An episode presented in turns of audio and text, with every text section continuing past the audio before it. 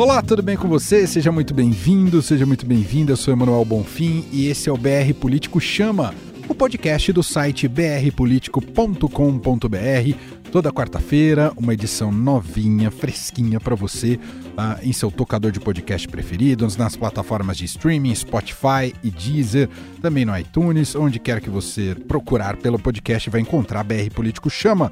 E o nosso papo, evidentemente, é com os editores do site, Vera Magalhães e Marcelo de Moraes, aqui comigo em São Paulo. Vera Magalhães, tudo bem, Vera? Tudo bem, Emanuel. Tô ficando viciada já nessa coisa de podcast. A gente sabe que é bom, mas quando é o nosso é mais gostoso ainda. Bem-vindo ao time.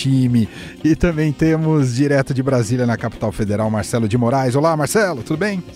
Salve, Emanuel, salve, Vera. Também estou viciadíssimo nesse podcast. Olha, é bom fazer, mas é melhor ainda ouvir, viu? Muito bom. Uh, vamos aqui já apresentar os temas de hoje do programa para a gente depois entrar nos debates e análises de Vera e Marcelo. A gente vai falar sobre os seguintes temas hoje. O primeiro deles, Bolsonaro ataca o PSL e indica que pode deixar o partido. O presidente da sigla, Luciano Bivar, eh, já disse que o Bolsonaro está afastado. Ah, claro que do ponto de vista retórico, não formal, vamos falar sobre isso. Ó, oh, eu, Bolsonaro e Bivar, junto por um novo Recife. Aê! Aê! cara, não divulga isso não, cara. Não, então apaga. Tá queimado pra caramba. Apaga. Depois, no segundo bloco, Câmara e Senado chegam a acordo sobre distribuição de recursos da sessão onerosa e reforma da Previdência deve ser destravada e votada no dia 22. A partilha para os municípios eh, fica preservado o critério do FPM e os prefeitos que irão receber esses recursos da sessão onerosa poderão aplicar tanto para o equilíbrio das contas previdenciárias, como também aplicar para investimentos. E por fim, no último bloco, reforma tributária perde espaço e entra a reforma administrativa nas prioridades do governo. O sistema previdenciário dos políticos, mais dura de todo, não tem transição, e também os servidores públicos deram sua contribuição. Então agora eu acho que está na hora de olhar para o futuro. E a reforma administrativa vem com esse aspecto para a gente olhar para o futuro. Ajeite seus fones de ouvido porque o BR Político Chama já começou. BR Político Chama. O que você não pode perder na política e na economia. Com Vera Magalhães, Marcelo de Moraes e Emanuel Bonfim. Olá, meu nome é Luísa Queiroz e eu sou estagiária do BR Político em São Paulo. E este é o BR Político Chama, nosso podcast que, toda quarta-feira, trata dos bastidores do poder. Para ficar bem informado, assine o BR Político. Aqui você tem acesso a análises e informações exclusivas para compreender as decisões que movem o país. Confira o nosso site www.brpolitico.com.br e conheça nossos planos de assinaturas. BR Político Chama.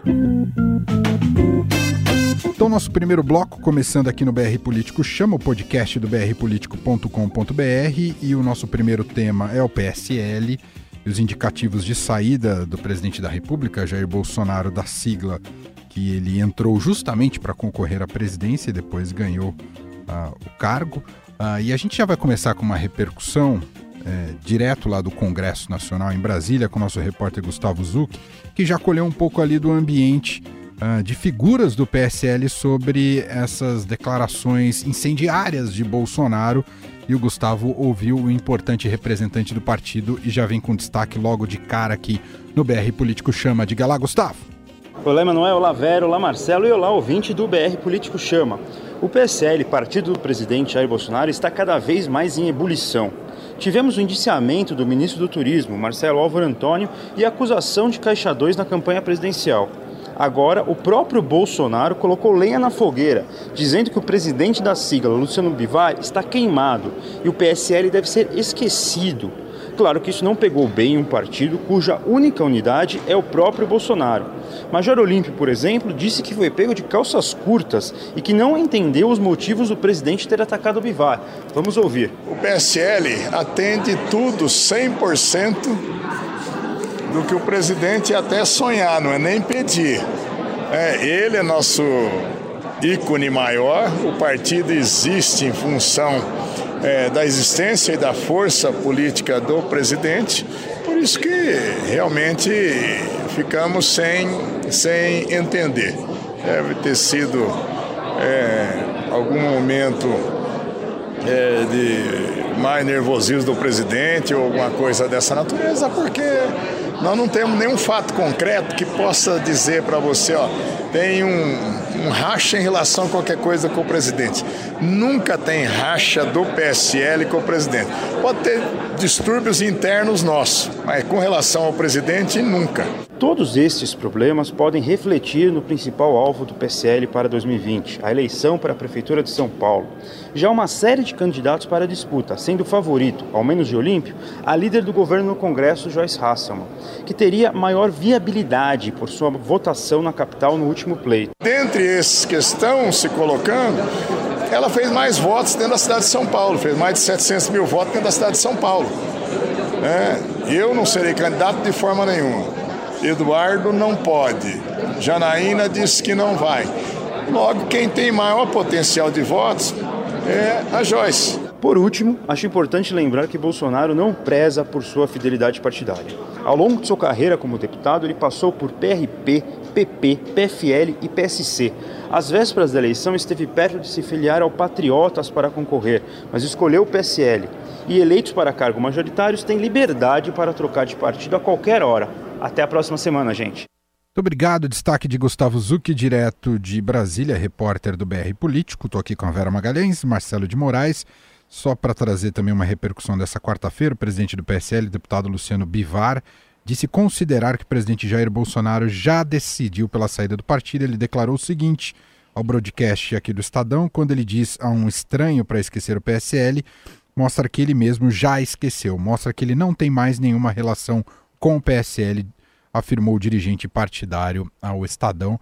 Vamos aqui então às análises de Vera Magalhães e Marcelo de Moraes. A impressão que dá, Vera, é que pega todo aquele manual da ciência política e ó, bota na, no fogo, esquece tudo, literalmente, porque não há é, qualquer vinculação ao, ao, que se espera, ou pelo menos mesmo que surpreenda, nada surpreende tanto quanto as atitudes do Bolsonaro, não é, Vera? Esquece o PSL, esquece o manual, esquece oposição, né? Não precisa de oposição. O presidente já faz esse papel, Emanuel.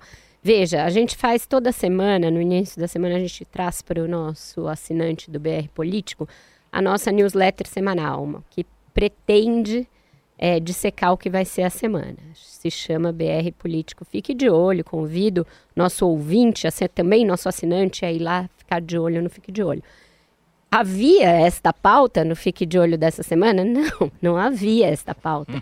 Não estava contratada uma crise entre o presidente da República e o seu partido. Simplesmente porque a gente está é, com 10 meses de mandato, ele ainda tem três anos e dois meses de mandato até disputar uma eleição, portanto, parecia fora do horizonte que o presidente fosse comprar uma briga com o seu partido às vésperas da votação da reforma da Previdência, com uma reforma administrativa sendo discutida, início de uma discussão que também ela é muito complexa e controversa, com um pacto federativo para ser aprovado, com um orçamento a ser votado daqui até o fim do ano, com o seu filho às vésperas de ser enviado ao Congresso, ao Senado, para votação na embaixada. Então, veja, essa crise não faz sentido nenhum.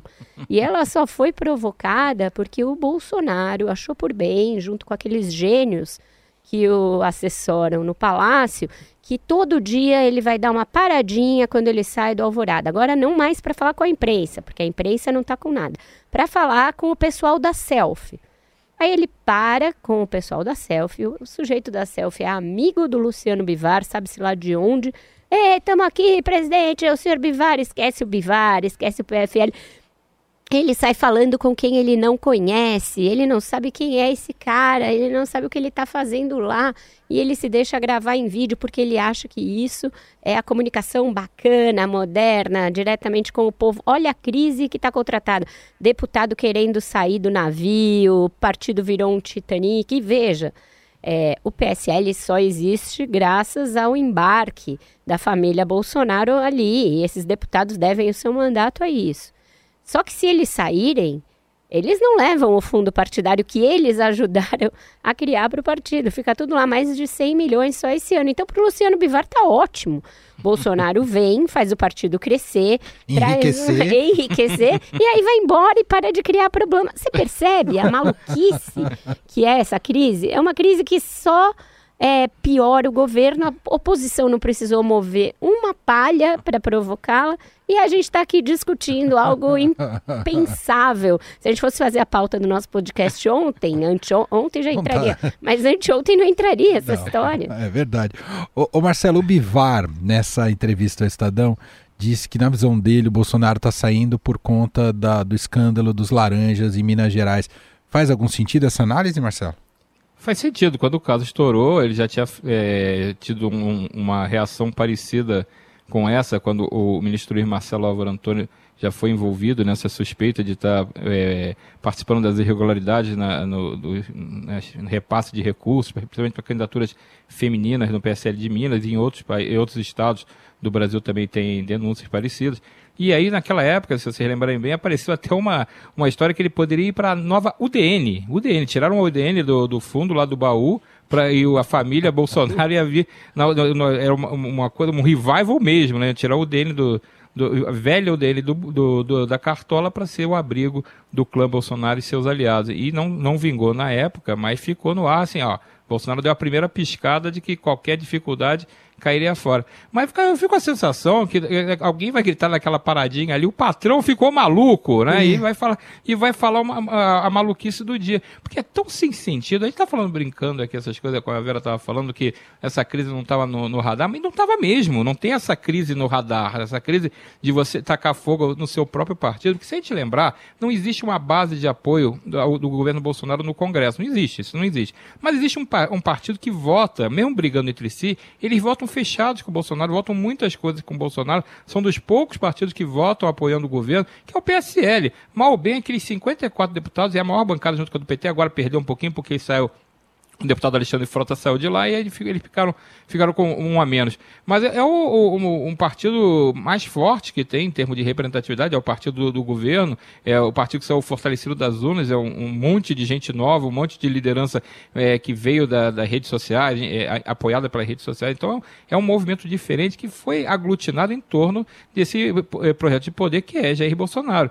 E aí ele mesmo é o primeiro a dinamitar o projeto de poder que se formou em torno dele, porque já tem gente dizendo, assim, se se ele vai sair, eu vou sair também. Tem gente que fala, não, eu vou ficar. Até porque, como bem lembrou a Vera, tem uma grana de fundo partidário para ser administrado nas próximas eleições que não é nada desprezível, é dinheiro à beça. Então, o Luciano Bivar pode até falar assim, olha, pode quiser ir embora, paciência, tchau e benção. Vou cuidar da vida aqui com, esse, com esse, esses milhões todos que tem no fundo partidário, vamos gastar nas campanhas de quem ficar aqui e, e vamos tocar a vida. Só que, é claro, você está destruindo um projeto de poder que precisava muito desse partido é, que ajudasse, pelo menos, a ser uma escada para Bolsonaro fazer a política dele, para tentar aprovar os projetos, para ter relatores que são simpáticos às causas do governo, para ter gente que é organicamente vinculada ao projeto político que representa Bolsonaro. Se ele é o primeiro a implodir isso, sai de baixo, porque vai ser. É, ninguém vai apoiar ele. Então, ele que já tem uma dificuldade muito grande, ele não consegue. É uma coisa incrível, ele não consegue manter vetos presidenciais. Que ninguém, presidente, quase nunca é derrubado um veto presidencial, só se for uma coisa muito polêmica. E ele tem. Ele volta e meia derruba-se um veto presidencial porque ele não tem essa base orgânica. Se ele está atacando fogo às vestes, o pessoal vai ficar assim: ah, então agora é samba, agora vamos votar contra. E já tem os partidos que estão indo para cima desse espólio do PSL. O Podemos é um que já está anunciando, a gente já publicou nota no BR Político sobre isso, anunciando que vai levar sete de uma, de uma tacada só do PSL para o Podemos. Então, é, é, começou o barata voa. É. Ô, ô Vera, só para fechar esse bloco, é, a gente sempre fica o tempo inteiro desde que o Bolsonaro assumiu uh, tentando entender se há estratégia. Ah, será que tem alguma estratégia ali por trás? Fica tentando desvendar isso. Ou é simplesmente a questão da falta de institucionalidade ao cargo? Esse tipo de declaração que vem num roupante, uh, e como você bem relatou, que para um, alguém que estava passando ali em frente ao Alvorada. Não tem método nenhum, a meu ver, neste caso pelo menos, porque é, porque ele nem programou a saída para sair falando, então não sabe para onde vai ainda, não sabe se vai. Hoje já teve manchetes: Bolsonaro vai mesmo, Bolsonaro disse que não vai tão já, Bolsonaro pode ir, mas não sabe se vai. E, e então não tem um desembarque programado. Então não é calculado. A questão da insatisfação com o laranjal é, do, do partido nas últimas eleições, embora possa ser a explicação, também não fecha essa conta, porque se ele estivesse tão insatisfeito assim, seria o caso de afastar o ministro Marcelo Álvaro Antônio, que, no entanto, ele mantém, e, e mantém a despeito de já ser indiciado e denunciado. Então, também não deve ser algo tão grave assim para o presidente o caso do Laranjal. Aí a gente chega na possibilidade de ser justamente a discussão sobre quem vai administrar os recursos do fundo partidário. E aí é uma, uma é, presunção mais possível, porque Bivar é o dono do partido. Ele só fez o seguinte: quando a família Bolsonaro chegou e o resto, ele fez que nem um Airbnb. Ele saiu do, do partido, deixou os inquilinos tomarem conta ali na eleição, e quando voltou, era como se eles tivessem também reformado a casa porque veio um monte de, de, deputado, veio um monte de senador, veio governador, veio presidente da República, um monte de cargo e esse fundo partidário. Só que agora ele não vai querer que o Bolsonaro ajude a administrar o fundo partidário. Então, o problema me parece estar na grana. E aí eu não vejo método nenhum nisso. E isso vai também atrapalhar a estratégia do partido para as eleições municipais. Te viu a entrevista que o Gustavo fez com o Major Olímpio? Ele fala da questão de São Paulo. Existe uma candidata que foi colocada lá atrás, e veja, mesmo ele que já teve vários entreveros com a Joyce Hasselman, a defende, e, no entanto, tem um preposto lá do Eduardo Bolsonaro, deputado estadual aqui de São Paulo, que atende pela alcunha de carteiro reaça, que quer ser candidato. Então já está uma briga contratada na principal praça, que é São Paulo. A mesma coisa no Rio de Jair Bolsonaro, Flávio e Carlos, que deve tentaram ter briga também. e não deu certo, né? É, tentaram sair do governo do Witzel e não deu certo. Então não é um partido, é um balaio de gato. É, é, era isso que eu queria chegar, ô Marcelo. Que partido é esse? É um saco de gato mesmo, PSL. A gente tem o carteiro Reaço, o Major Olímpio, o clã Bolsonaro, o Bivar, rapaz.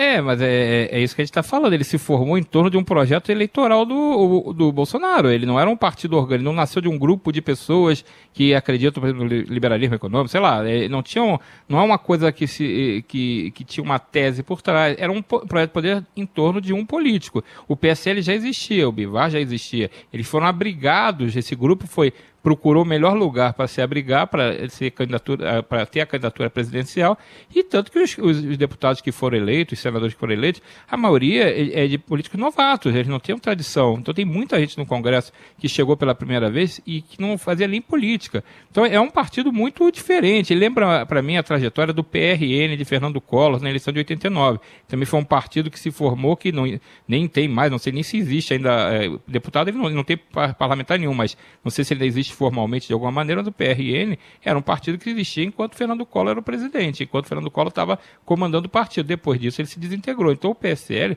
tem, corre o risco. A única diferença que é muito importante é que realmente o PSL tem um dinheirão para administrar na próxima campanha e pode fazer uma bancada de, de prefeitos, de vereadores que dê um fôlego para ele. Mas a tendência é que sem, se o Bolsonaro confirmar a saída, a tendência é que isso é que o partido mingue, porque ele fica sendo só mais uma legenda. Ele não tem uma função, ele não tem um, um, uma bandeira que você saiba associar ao PSL. E é tão doido essa, essa, essa montagem que vamos lembrar que eh, o PSL eh, do Rio não tem nem o Carlos Bolsonaro. O Carlos Bolsonaro é do PSC. Ele, não, ele nem é ele foi pro partido. Então você tem é, um, um, um, pé em cada canoa e o próprio PSC, que é o partido do governador Wilson Witzel, está brigado agora com o Flávio Bolsonaro, porque o Flávio Bolsonaro é, não gostou das declarações, das críticas que ele fez ao Bolsonaro, não gostou das críticas é, da, da, disposição dele de ser candidato, da intenção dele de ser candidato a presidente, e tentou comandar uma retirada, de uma saída, desembarque do, do governo do, do Rio de Janeiro do PSL e não foi atendido. E o, o, você fazer uma, uma, rebelião contra o PSC, o seu irmão é do PSC. Então, uma coisa assim, é, é, é, tanta confusão que não tem como, como dar certo. Mas eu concordo com a Vera. Também fiquei muito preocupado com a fala do Major Olímpio, ele falando de São Paulo. É uma eleição muito estratégica. Ele falou literalmente na entrevista para o Gustavo que, na minha visão, Eduardo Bolsonaro está destruindo o PSL em São Paulo. Então ele não, ele não falou que está ruim, ele falou que está destruindo. Então está nesse nível o conflito interno do PSL. Não tem como, como acabar bem essa, essa discussão política. Muito bem, assim a gente fecha o primeiro bloco aqui do BR Político Chama, podcast do brpolitico.com.br, com as análises de Vera Magalhães e Marcelo de Moraes. Vamos entrar aqui no nosso segundo assunto de hoje. Vamos falar um pouco mais sobre o acordo ah, entre Congresso, governadores, liderança né, do Congresso Nacional, para distribuir entre estados e municípios parte dos mais de 100 bilhões de reais que devem ser arrecadados no mega leilão de petróleo do pré-sal, previsto aí para acontecer no mês que vem. O acerto permite que a votação do segundo turno da Previdência, que ficou justamente aí como a principal barganha, seja realizada no próximo dia 22. O acordo vai funcionar, ele é muito criativo, Vera Magalhães, e a Previdência destrava? O acordo pode vir a funcionar, mas o problema nessa questão foi de origem, Emanuel. Foi o, o governo aceitar essa armadilha dos senadores de atrelar a reforma da Previdência a esse pacto federativo. Então, diante desse ponto de partida, você tem de negociar algum acordo, porque a reforma está lá encalacrada e, se não for feito, ela ficará lá, apesar desse esforço hercúleo que foi feito para trazê-la até aqui. Mais difícil, que era convencer os deputados do mérito e, a, e aquela negociação com a Câmara, que, é, que costuma ser mais no varejo e que tinha que convencer também a sociedade, fez-se tudo isso para chegar no Senado e ela travar por essas questões, porque o governo não teve habilidade de perceber que estava entrando numa armadilha meio que autoimposta. Porque você podia descasar as duas é, discussões, e olha, governadores, senadores, nós entendemos o problema fiscal brasileiro, mas as duas discussões não têm nada a ver uma com a outra. Vamos discutir a reforma da Previdência, até porque sem reforma da Previdência o fiscal só piora, e depois disso a gente discute a questão do Pacto Federativo. Não se fez isso, o governo topou entrar nessa agenda, é, o resultado foi que muitos estados do Nordeste, por exemplo, não votaram a Previdência, os senadores não votaram a Previdência do mesmo jeito, portanto, vão se beneficiar do Pacto Federativo sem ter é, dado os votos necessários à Previdência, e fez-se uma armadilha. Os senadores votaram o primeiro turno e falaram: daqui para frente a gente não vota mais se não negociar. Então, o governo está negociando, é uma discussão ali de que percentual dos recursos que vão vir do, do petróleo. É, vai para os estados e vai para os municípios, e desse total que vai para os estados, vai por que mecanismo? Porque havia discussão entre estados produtores e não produtores de petróleo, entre estados do Nordeste e os do Sudeste, criou-se um mecanismo engenhoso ali para que todo mundo ganhe um pouquinho. É, como questão da federação é sempre complexa e as realidades são muito díspares, a gente ainda pode ter alguma reclamação residual, olha, não fui atendido por esse critério e a coisa pode encruar de novo mais na frente. E isso de novo vai ter sido reflexo do erro original. É, mas, por hora, parece que temos uma, uma, um acordo. E veja, não é um acordo para votar nesta semana nem na próxima, e sim na outra semana. Vai que aparece um descontente no caminho. Exato. Tem muito tempo para aparecer uma treta e porque também a gente decidiu fazer uma caravana para ir assistir a canonização da Irmã Dulce, e isso vai atrasar os trabalhos legislativos. Que timing, hein, Marcelo? Esse povo tem um timing impressionante. É impressionante, mas você sabe que a gente tem uma coisa que a gente costuma repetir aqui em Brasília, que lá no Congresso o mais bobo desenha uma vaca na parede e tira dois litros de leite por dia, né? então, assim, esse acordo da Previdência, ele funciona para aquelas coisas que a gente faz quando contrata um serviço. Ó, paga metade antes e depois, quando, quando entregar a obra, você paga o resto. Tá parecendo assim a, a negociação. Então, assim, ó, primeiro turno, beleza, tudo certinho, a gente volta o primeiro turno. Agora o segundo, doutor, vai ser difícil, o senhor sabe, né? A mão de obra tá cara.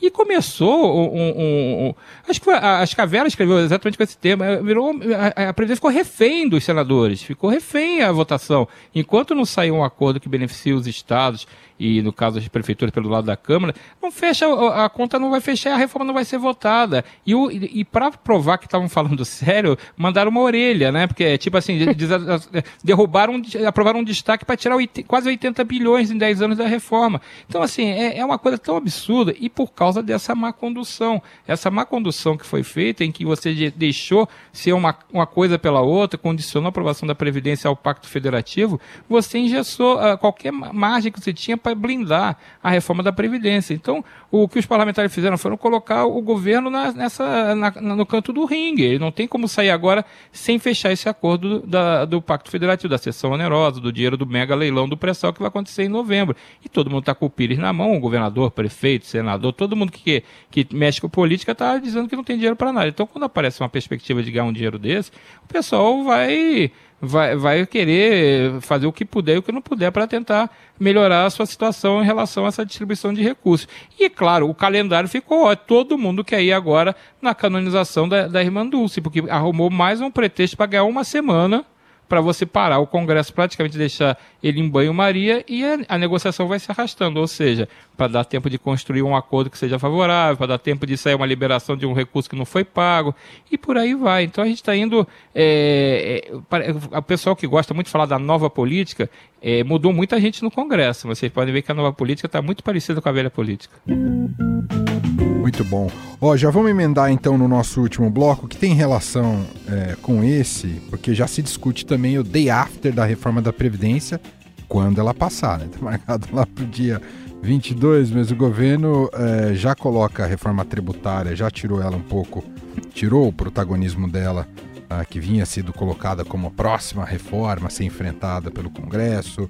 Para é, variar, né? Com a 30 anos que é essa conversa, né? essa tributária sempre vai para o final Nossa da fila. Tá, tá, já virou a vossa reforma.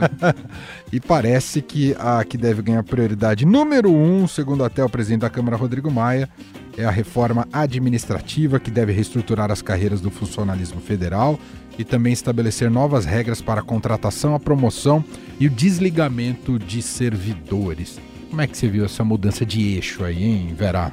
Foi uma contingência do fato de uma reforma tributária do governo, Manuel. É, o projeto implodiu quando o presidente vetou a ideia de se criar uma contribuição sobre pagamentos.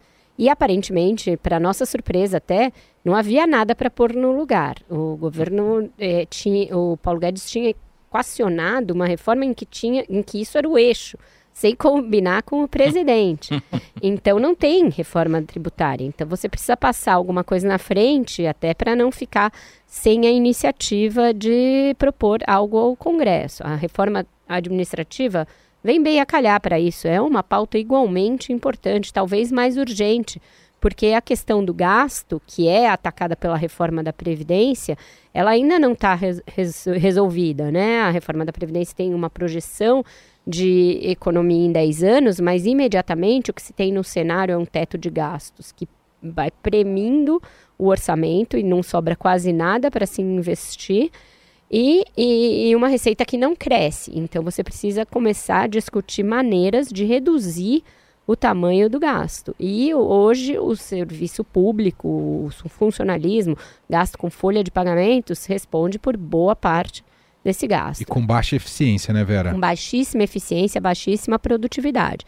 Então a reforma, se for né, da maneira como a gente esboçou alguns eixos nessa matéria do Fux, do José Fux do Estadão, é, ela é positiva nesse aspecto. E ela acaba fugindo de uma armadilha, que é discutir conceitualmente a questão da estabilidade para criar uma possibilidade de você abrir uma avenida alternativa, vamos dizer assim. Então você cria a figura do servidor seletista e aí permite que você contrate as carreiras que não são de Estado, eminentemente de Estado, pela CLT, o que não traz estabilidade para esses novos contratados. Uhum. Parece ser um caminho inteligente para não ter uma judicialização também ad eterno dessa questão. E as outras coisas como meta, é, meritocracia, promoção por mérito, tudo isso vem em ótima hora, já vem tarde no setor público, que está totalmente descasado do setor privado nesses aspectos. Então, se vier é ótimo, mas que venha, né? Porque a gente tem uma sistemática nesse governo que é de falar: governo prepara, governo estuda, governo anuncia e nunca os projetos vão adiante. Cadê a privatização da Eletrobras, que iria para o Congresso? Cadê a privatização dos Correios? Cadê a própria reforma tributária? Então, é positivo desde que vá adiante. E aí, Marcelo? É, não pode ser esse, essa cozinha experimental, né? Ah, vamos fazer agora um, uma caldeirada administrativa. E aí a gente faz lá um prato e aqui, desanda o prato e não passa. Aí fica assim, não, mas esse governo está fazendo coisas diferentes. Não, ele está fracassando igual aos outros, porque o Fernando Henrique também quis fazer uma administrativa, fez até algumas coisas. É, o Lula quis fazer uma previdenciária, fez algumas coisas, mas não sai do lugar. Você fica lá com o mesmo problema, porque você não adianta ficar só prometendo fazer, porque todo mundo sabe que precisa fazer isso. Não tem ponto pacífico. Tanto que essa pauta está quicando. Não tem um governo, eu vou falar de governo desde o tempo do Collor, não tem um governo que não tentou fazer essa mesma agenda. Todos tentaram. Alguns, cada um com sua interpretação e com sua visão de mundo. Mas todos tentaram, todos tentaram atacar a Previdência, todos tentaram atacar a reforma tributária. Eu, eu falei aqui que essa reforma já está virando avó, porque eu me lembro que tem quase 30 anos eu já cobri uma reunião sobre reforma tributária que não dava em nada. Michel Temer era Qual presidente a bandeira de idade aí, parceiro? É, ué, mas é a vida. Eu vou, eu vou ficar velho, eu vou, eu vou fazer 90 anos de idade e não vou ver essa reforma tributária sair do lugar, que é incrível. Então não adianta nada se um, o, nenhum governo vai para frente se ele for só uma carta de boas intenções. O governo tem que construir a viabilidade da proposta. Por que, que a Previdência andou na Câmara? Porque a Previdência tinha um núcleo que tinha interesse em apoiar essa proposta dentro da Câmara, é comandado pelo Rodrigo Maia e pelos líderes partidários que estavam bem alinhados com ele. Tinha o Rogério Marinho, tem ainda o Rogério Marinho, né? Dentro da equipe econômica, ali comandando a Secretaria de Previdência, que estava bem alinhado, sabia direito como era fazer essa, essa, esse meio campo planalto, meio campo equipe econômica com o Congresso, e aí andou, porque se construiu a proposta possível. Tirou-se BPC, aposentadoria rural, essas coisas que eram problemas, que não avançaram, capitalização, coisas que não avançariam, foram tiradas para poder aprovar a melhor proposta possível. E saiu uma baita proposta em que você tinha uma economia é, de, projetada de quase um trilhão em 10 anos. Ela foi desidratada um pouco no Senado, foi, mas na Câmara, que é o, o, o que a gente fala sempre, é o lugar mais difícil de se aprovar essas propostas polêmicas, ela andou. Então não adianta nada se bolar agora, ah, a tributária parece que deu problema, porque parece que só tinha CPMF, a Câmara não se entende com o Senado, o Senado não se entende com a Câmara, os governadores também não se entendem. Ah, então vamos deixar de lado. Então pronto, a reforma que era a segunda reforma mais importante lá no início do ano foi para o saco. Aí você tem agora administrativa, super importante fazer. Aí começou já o ruído em, em, em, torno da discussão sobre a estabilidade do servidor. Se é para agora, se não é para agora. Aí taca todo mundo dizer, não, não é para agora, é só para os próximos. Então começa a ter o desgaste, porque ninguém amarra nada, ninguém costura nada. Falta aquela articulação política para botar a proposta na mesa. Ó, tá pronto. Paulo Guedes definiu que a proposta é essa. O secretário X foi lá e marcou que esses pontos são o, o, o centro da proposta. Isso aqui a gente não abre mão, mas isso aqui tem, vamos negociar e conversa com os líderes. Não tem nada disso, nada disso acontece. A proposta ela surge lá, alguém tem um, uma vontade, aí pega no tranco, joga lá no o laboratório lá, joga para o alto a proposta e cai no Congresso. Aí sabe o que acontece? Ela fica fazendo isso, dando cabeçada na parede, que no Congresso, para você aprovar reformas, para você aprovar propostas muito complexas, é muito difícil, que são, é muita gente, é muito interesse junto, cada partido quer puxar para um lado, cada deputado quer puxar para sua base. Então, se não for bem costurada, e a reforma da Previdência foi bem costurada nesse sentido na Câmara, se eles não repetirem esse processo, esquece, não passa, nem tributária, nem administrativa, e daqui a pouco vai começar o pessoal a notar a reforma dos militares, que também está correndo lá na comissão especial, e também era outra coisa que ia resolver logo, já estão descobrindo que vai custar mais caro do que, do que se previa. Muito bem, com o comentário de Marcelo de Moraes, a gente vai encerrando essa edição aqui do BR Político Chama desta quarta-feira, dia 9 de outubro. Claro que fica à disposição um podcast semanal para você ouvir não só essa, mas todas as demais edições.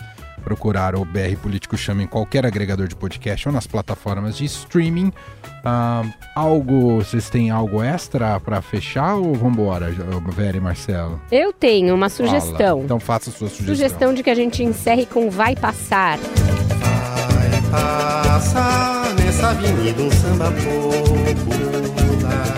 Porque o Chico Buarque, né, respondeu Boa. em grande estilo a uma grosseria do presidente Jair Bolsonaro, que disse que não vai assinar o seu prêmio Camões. E ele disse que é, o Bolsonaro não assinar e que vale para ele é um segundo prêmio Camões, no que ele foi muito elegante. Essa coisa de espinafrar artista é de quinta categoria. O Brasil vai virando assim uma republiqueta que não respeita os seus ícones, já foi com a Fernanda Montenegro, agora com o Chico Buarque, e realmente Bolsonaro e qualquer governo vai passar, mas os grandes artistas brasileiros eles vão ficar.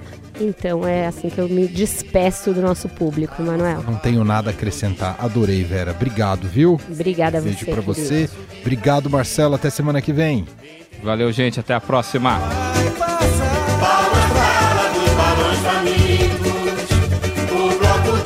napoleões retintos e os pigmeus do boulevard. Meu Deus, vem olhar, vem ver de perto uma cidade a cantar a evolução da liberdade. Até o dia clarear. BR Político Chama. O que você não pode perder na política e na economia. Com Vera Magalhães, Marcelo de Moraes e Emanuel Bonfim.